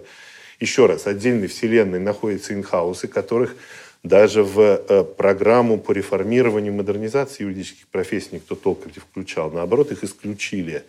Они же вообще самые несчастные. Ну, что толку давать адвокатам привилегию представительства в процессе, если у тебя появляется там инхаус, действующий по трудовому договору, и никто его не накажет за то, что он соврал суду. Да? И самая главная проблема на новейших рынках и, э, в частности, на постсоветских рынках. Потому что в Центральной-Восточной Европе, ну, там как-то сразу же пришли институты, и даже в той же самой Балтийских странах пришли институты сказали, потому что, ну, если вы хотите правосудие, чтобы у вас было, чтобы вы были членами Европейского Союза, то вот вам памятка, да? Значит, всю профессию свободную в адвокатуру, да? Можете создавать супербар, да, который по американской модели, который включает в себя там, и прокуроров, судей, чтобы они там свободно переходили и перемещались. Вот у вас принципы формирования судебного корпуса. Вот там все должны двигаться, все друг друг друга отвечают. Все подчиняются строгим корпоративным правилам, никакого свободы. Здесь вот я прихожу и оказываю юридическую услугу, как хочу, быть не может. Мы не оказались в этих конституциональных рамках. Грандиозный, глобального масштаба эксперимент, за которым вся мировая юридическая общественность смотрит с колоссальным интересом, потому что они себе даже представить себе не могли. Вот возвращаясь к опыту моего отца, который является чернобыльским героем и ликвидатором, я могу сказать так, что в какой-то определенный момент Чернобыльская станция, вот это вот подвальное помещение со всей вот этой массой расплывшегося металла, бетона, перестала представлять непосредственную опасность для окружающей среды, а стала уникальным научным материалом, который надо изучать и понимать, зачем, для того, чтобы делать более безопасные ядерные реакторы. Да? Надо разобраться вот в этой куче, я не буду говорить слово какое, куча чего, но в присутствии которой в течение 10 секунд ты можешь получить смертельную дозу, да, для того, чтобы сделать более безопасные реакторы. Вот в данной ситуации развитие э, юридических профессий на постсоветском пространстве напоминает из себя вот такую уникальный эксперимент, из которого еще далеко не все уроки извлечены, и по большому счету непонятно, куда это будет двигаться дальше. Потому что я не вижу, честно говоря, больших перспектив в том, что вот то видение, с которого я начал ответ на очень хороший вопрос и дал очень длинный ответ, ну, потому что самое сердце проблемы вопрос, да, вот это самое видение, на мой взгляд, отсутствует. Я, честно говоря, вообще не встречаю большого количества людей, кроме а, меня, моего партнера, некоторых моих единомышленников, которые бы вот примерно в такой риторике готовы были бы рассуждать. Где те люди, которые придут и российским гражданам или гражданам Казахстана, или гражданам Украины скажут о том, что мы отвечаем за то, какое право в этой стране, какое правосудие в этой стране и как вот все люди, объединенные высшим юридическим образованием, могут здесь работать, функционировать, получая достойную компенсацию за свою работу в различных форматах, либо на государственной службе, либо на зарплатах, работая инхаусами, либо в свободной юридической профессии, будучи в адвокатуре или там в других каких-то независимых консультантах, если там все как-то раздваивается. Прошу прощения за длинный ответ, но вопрос-то в сердце и больно, по-настоящему больно, потому что самые интересные перспективы, если уж я взялся быть человеком, который объясняет юристам, как они могут больше зарабатывать, то самый лучший совет, который я могу дать, вот чтобы здесь все больше зарабатывали, заключается в том, чтобы в рамках такого видения предложить обществу новый контракт. А даже когда мы обращаемся ко многим лидерам юридических профессий, того же самого судейского корпуса, или тех же самых адвокатуры, или тех же самых людей, которые практикуют вне адвокатуры, я не вижу людей, которые готовы были бы принять ответственность вот в том масштабе, который я сказал. Они постоянно говорят о том, что ну, там ну, законодатель так решит, регулятор, может быть, сделает что-то. Пользуясь случаем, обращаю, ломаю четвертую стену, обращаюсь к тому, что, о том, что, товарищи, кто-то же должен появиться и вот как-то вот так вот сказать о том, что мы здесь за все вот это отвечаем. Мне как-то немножко несподручно уже это сделать. Я покинул пределы Родины, за мной никто не пойдет. Мне скажут о том, что ты мигрант, и ты там сиди в Германии и там, так сказать, вещай о российских проблемах. Но это российские проблемы, они остаются, и мне очень дорого судьба юридической профессии в России. И помимо всего прочего, я эгоистично забочусь об эко- своих собственных экономических интересах, а они связаны с тем, сколько юристы зарабатывают в этой стране. Ты э, назвал судейское сообщество. Скажи, пожалуйста, э, твое отношение к тому, как э, развивается э, судебное сообщество сейчас, потому что мы все время говорим про суды, да, то есть мы, ну, как мне кажется, мы забываем именно вот, как у нас есть слоган «юристы тоже люди», да, то есть ну, мы да. забываем, что суды это не стены, это не зал судебного заседания, не герб, который там э, висит, э, и флаг, который стоит э, в зале судебного заседания, это люди, это э, судьи. Как ты думаешь, э, в чем проблема или вызовы, которые сейчас стоят у нас угу, перед угу. нашими судьями? Ну, я вижу эту профессию. Для меня профессия, может быть, это англицизм, но профессия для меня это люди. Угу. Это не статус, это люди. Профессия – это все люди, которые работают в этой профессии, говоря по-русски, да? Ну, получается, тавтология. Вот в этом смысле, ну, у нас это заменяется таким нелепым, очень казенным термином «судейский корпус». Да? Или там «тело адвокатуры». Вот, ну, вот адвокатура – это люди, судейский корпус – это люди конкретные. Вниманию контингента, да? То есть не контингент, а живые люди. Внимание контингента! Завтра, 22 сентября, состоится субботник под лозунгом «Трудотерапия – залог здоровья и долголетия». По всем вопросам обращаться в штаб субботника, который находится в главном корпусе. Вряд ли мне с первого раза удастся передать портрет заведующего нашим домом Федот Федотыча. Куда удачнее это получилось у нашего сторожила Анисимова, которому заведующий, уходя в отпуск, поручил написать его портрет. Остается загадкой, каким образом Федот Федотович оказался заведующим. Замечу, что в последние годы главврачи у нас менялись довольно часто, но Федот Федотович неизменно оставался на месте. Основываясь на личном опыте, заведующий определял свои задачи просто. Контингент должен вовремя поесть, попить и поспать. Контингент — это мы, старцы. Поэтому прежняя жизнь в доме была однообразна и скучна. Все было заброшено и мертво. А транспаранты где? Что касается наглядной агитации, то нельзя не отдать должное Федот Федотовичу, который вовремя учуял в Анисимове талант и то и дело поручал писать лозунги и транспаранты. Мне почему-то представляется, что э, ну, эти люди не совсем готовы прямо вот так вот делать правосудие таким, какое оно могло бы быть. Вот Сергей Анатольевич Пашин – это тот человек, который знает, каким оно может быть правосудие. Да? А очень уважаемые судьи, причем я знаю абсолютно точно, что сейчас появляются много очень квалифицированных, очень классных судей, которые любят свою работу, которые любят докапываться в деле и разбираться. Но они выполняют какой-то общественный заказ, который подразумевает некое другое правосудие. Ну вот оно сейчас должно быть таким. Например, в арбитражных судах оно должно быть быстрым. В уголовных судах оно должно быть неумолимым. Да?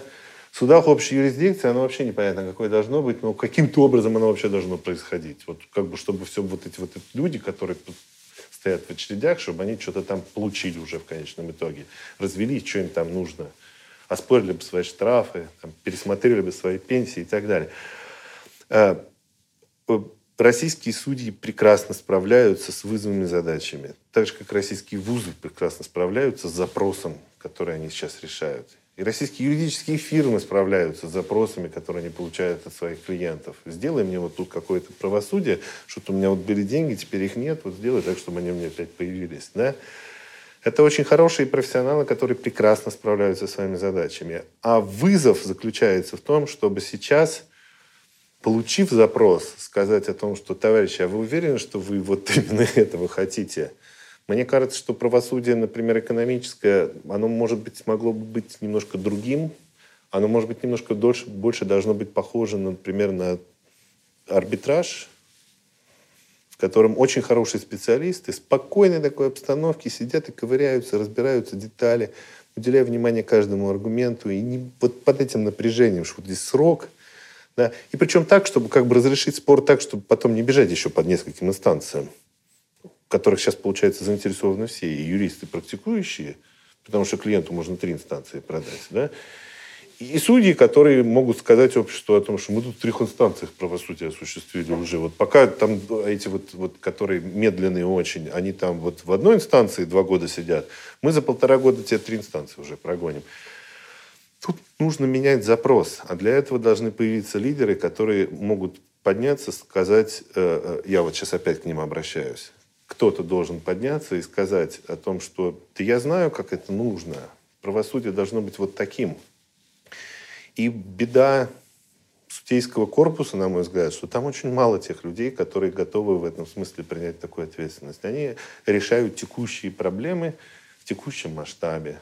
Загрузка, перегрузка, сложности, неоднородная практика, тяжело решать дела, потому что там так и так там. Поэтому давайте мы создадим какой-то верховный орган, который будет сидеть и создавать какие-то прецеденты. Ну, окей, гармоничная практика. А задача-то как-то немножечко лучше разбираться, более тонкую давать защиту интересам тех людей, которые обращаются за защитой. Для этого нужны немножко другие тексты законов, может быть, которые позволяют вот такую тонкую интерпретацию и более гибкую аргументацию. Да?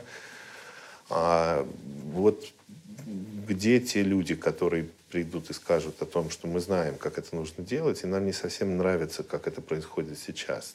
Такие люди, которые говорят, что не совсем нравится, как происходит сейчас, есть. Но где те люди, которые скажут, мы знаем, как нам организовать этот процесс, мы знаем, как должна работать регулируемая юридическая корпорация, мы знаем, как, кто должен формировать юридический корпус, как он должен формироваться. Отдельные сигналы поступаю, в том числе и последние месяцы. Мне кажется, что сейчас есть какой-то такой... Появляются отголоски того модернизационного позыва, который я чувствовал и которым я наслаждался в 90-е годы. Ну, посмотрим. Посмотрим. Скажи, пожалуйста, вот э, нас смотрит много людей уже состоявшихся, смотрят молодые юристы. Uh-huh, uh-huh. Вопрос по ходу молодых. А что бы ты мог посоветовать ребятам, которые вот стоят в начале своей профессии, uh-huh, uh-huh. А, на что им обратить внимание и чем вообще, может быть, заняться? Uh-huh, uh-huh. Да, такое вот пожелание, uh-huh. заветы да, uh-huh, uh-huh. молодежи юридической. Uh-huh, uh-huh. Развитие компетенций юриста происходит не линейно, а пирамидально, кумулятивным образом. У тебя образуется некий такой фундамент, и ты на нем надстраиваешь следующие этажи, которые, как в пирамиде, они получаются немножко уже. И если в основе лежат правовые знания, на вершине у тебя управленческие компетенции. Ты управляешь своим бизнесом. Если мы говорим о юристах, свободной юридической профессии, я не буду сейчас публичные профессии затрагивать, свободной юридической профессии – так вот, э, крепость твоей пирамиды все равно зависит от того, насколько у тебя хорошо настроены фундаменты первых этажей. И если знания находятся в этом фундаменте, а если наоборот этот фундамент слишком узкий, ты можешь потом, ну там у нас где-то на втором, третьем, четвертом уровне появляются вот эти злополучные soft skills. Я ненавижу это понятие, но как бы они, ну, они, они никакие не софт. Вот я хочу, я хочу это объяснить младшим юристам. Они хардовые компетенции. Ты не достигнешь вершины своей профессии, если ты им не обладаешь. Они не мягкие, которые тебя улучшают. Они необходимые для тебя. Тебе необходимо научиться очень хорошо организовывать свою работу, второй этаж, продуктивность. Тебе необходимо научиться организовывать работу других. Научившись организовывать работу других, ты ставишься на место клиента, и ты можешь посмотреть на ситуацию как клиент, соответственно, у тебя на следующем четвертом уровне появляется результативность. Ты можешь обеспечить удовлетворенность клиента готовность заплатить гонорар. Способность с клиентом поговорить так, чтобы он был готов заплатить гонорар, это никакой не soft skill, это hard skill, потому что если ты это не можешь делать, то ты тогда в своей профессии всегда будешь на третьем этаже находиться, и потолок твоей зарплаты не будет превышать 200-250 тысяч рублей. Вообще никогда. Если ты не генерируешь бизнес, ты всегда будешь получать 200-250. Если повезет, 300-350. А если тебе переплачивают, когда у тебя нет скиллов общения с клиентами, Значит, ты работаешь плохо управляя в юридической фирме или там попал в какой-нибудь юридический департамент, который все равно рано или поздно по сокращению попадет. Потому что ну, нельзя переплачивать людям. Это плохое управление называется. Да? В этой связи вот в какую точку бить-то молодому специалисту, да? Ну, понятное дело, что твои навыки общения с клиентами, навыки организации работы других, навыки проектного управления, э, э, понимание э, того, как функционирует юридическая фирма как бизнес, дает колоссальный эффект для твоей полезности. Но когда все это настраивается вот на такусеньком, вот на такусеньком маленьком фундаменте правовых знаний, твоя пирамида оказывается очень неустойчивой.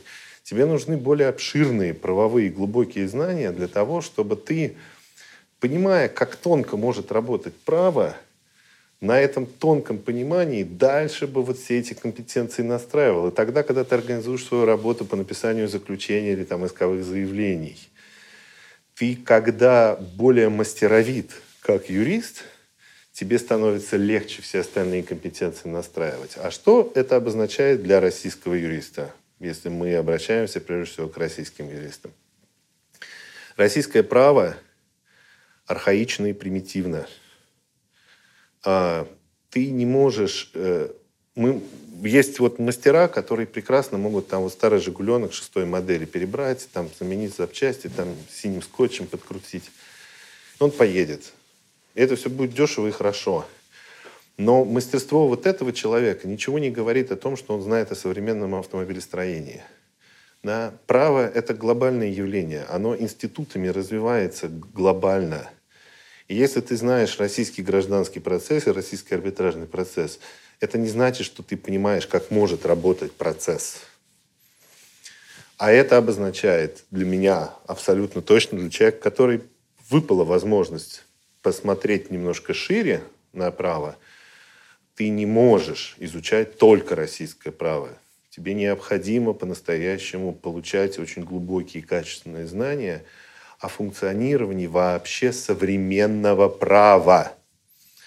Это не национально-центричная область знаний – который ты изучаешь в национальном масштабе. Мы же не можем сказать, например, вот врачам о том, что вы изучаете медицину, вы изучаете российскую медицину. Нам надо российскую медицину изучить, потому что мы здесь в России работаем. Это же звучит абсурдно. Да, то, как лечатся болезни, то, что мы знаем, это глобальное знание. А почему оно иначе работает в праве? И вот мне кажется, что как только российский юрист поймет о том, чтобы он может создать по-настоящему классный фундамент своих правовых знаний только тогда, когда он понимает, как функционирует современное право вообще. Но это принято называть сравнительным правоведением. На самом деле это такой очень обобщенный термин. Ты просто должен понимать о том, что как вот это вот вообще в принципе может работать. Да, как может работать современный двигатель автомобиля, из каких деталей он может состоять в Тесле, в Мерседесе, в БМВ, да, и по возможности надо создавать двигатели ну, такого хорошего качества, принимая ответственность за их качество. Соответственно, в моем понимании, как бы вот отучился здесь 4 года, и давай, давай на ЛЛМ куда-нибудь.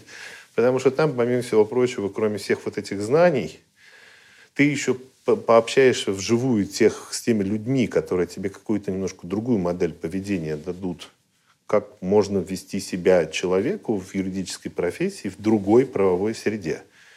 Потому что невозможно желать того, чего ты не можешь себе представить. Ты не можешь представить себе, как может классно работать право, если ты даже не знаешь, как оно может классно работать. Соответственно, ты его, наверное, никогда и не создашь. И с учетом того, что российские юристы, на мой взгляд, стоят по-настоящему перед таким цивилизационным вызовом, Можем ли мы вот этот самый Новый Завет с обществом сейчас заключить или нет? Российским молодым юристам я бы по-настоящему посоветовал бы поставить себе такую локальную задачу, изучить э, э, право других правовых систем, более современных, более функциональных, менее архаичных, по-настоящему понять и выделить те институты российского права, которые вообще, в принципе, в праве уже не должны существовать давно, потому что так перестали делать машины так перестали делать операции на зубы. И золотые зубы, зубы коронки вот здесь вот в переднем ряду уже не ставят. Да, а мы вот все пытаемся их залепить, да, какими-то там непонятными какими-то институтами. Право оперативного управления. Всегда. Право оперативного управления, да, например. Или особым правовым статусом парковочного машиноместа, да, вот, то есть вот что-нибудь вот такое вот, вот придумать, да. Вместо того, чтобы нормальный реестр недвижимости сделать и сказать о том, что недвижимость только земля – и вообще ничего кроме этого. А все остальное это вообще какие-то непонятные надстройки. Вот мы сейчас придумываем вот такой вот особый правовой режим.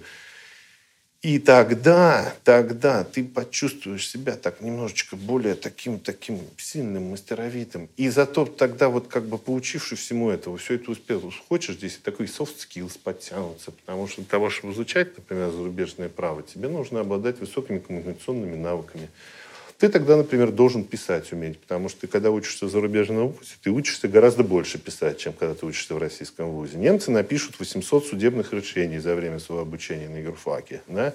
А сколько напишет российский студент сам, без интернета, я бы добавил? Да? Непонятно. Ну, да, очевидно, что меньше. С чем того, что ты сейчас говорил, вот э, англосаксонская система права, common ага, law, ага. либо же civil law, то есть роман-германская система. Ой, слушай, да, любая, нормальная. Вот как бы есть переднеприводные и заднеприводные автомобили. По-разному в разных обществах складываются. Они все приводят примерно, как современная корпоративистика показывает, они все приводят к очень сопоставимым и похожим результатам. Очень сопоставимым и похожим.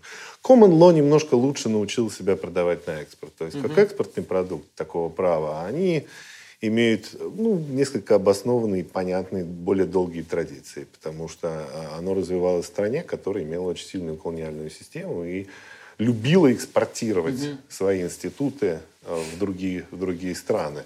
У них экспортные скиллы лучше и такая экспортная модель немножечко лучше.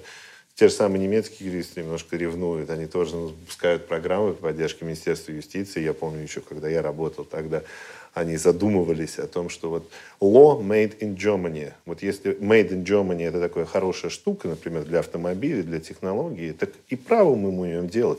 И все правильно, у них прекрасная правовая система. Она прекрасно работает, ну вот на своих полях. Чуть-чуть ее тяжелее экспортировать, mm-hmm. оказывается.